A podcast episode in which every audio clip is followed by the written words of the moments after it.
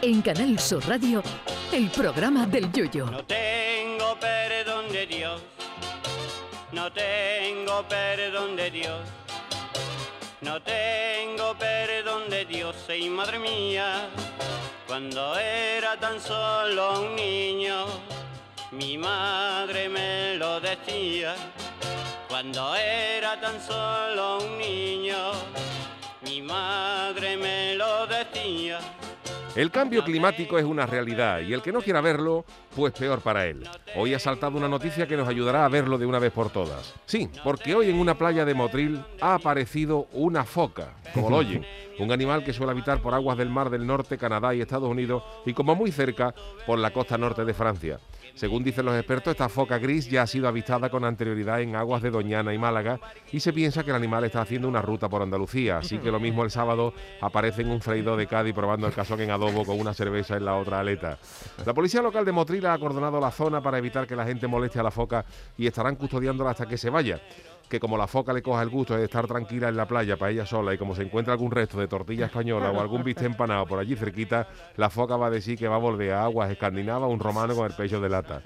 Dicen que la foca ha podido llegar por desorientación, pero lo mismo alguna otra foca que haya estado por aquí antes le ha recomendado Andalucía para sus vacaciones, porque no es la primera vez que vemos animales de latitudes más frías por nuestra tierra. Sin ir más lejos, el 5 de enero vimos un oso polar con las calles de Cádiz con el pescuezo sin torcido, mirando para arriba como buscando piso para quedarse. Como se corre la voz de las bondades de Andalucía entre la fauna mundial, lo vimos, vemos en la Feria de Sevilla a Tarzán montado en una cebra en el Paseo de Caballo o a Morante de la Puebla encerrándose en la maestranza para lidiar seis bisonte americanos de la ganadería de Buffalo Bill. Que sí, que los animales nos están invadiendo, señores, que en Sevilla hasta hace unos años nada más que había gorrión y paloma y ahora hay una invasión de cotorras en los árboles que hacen más ruido que un sordo con una pandereta. Y también se ha venido hasta San Lucas el cangrejo azul, un animalito que se alimenta del langostino, que carajote no es el cangrejo, desde luego. Y que ya incluso se ha visto algún ejemplar de cangrejo azul asomarse del agua y pedirle a un camarero de bajo guía media de papas aliñadas y una copa de manzanilla antes de los langostinos. Además del cangrejo azul, también hay otras especies invasoras entre los crustáceos.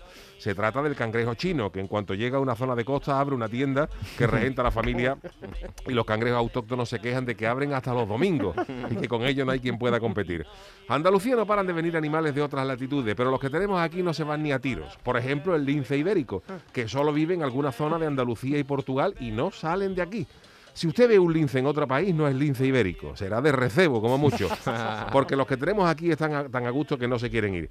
A ver si un día le da por invadirnos a los bogavantes de los gordos. ¿eh? ¿Eh? Eso que venga una plaga de los bogavantes de los gordos.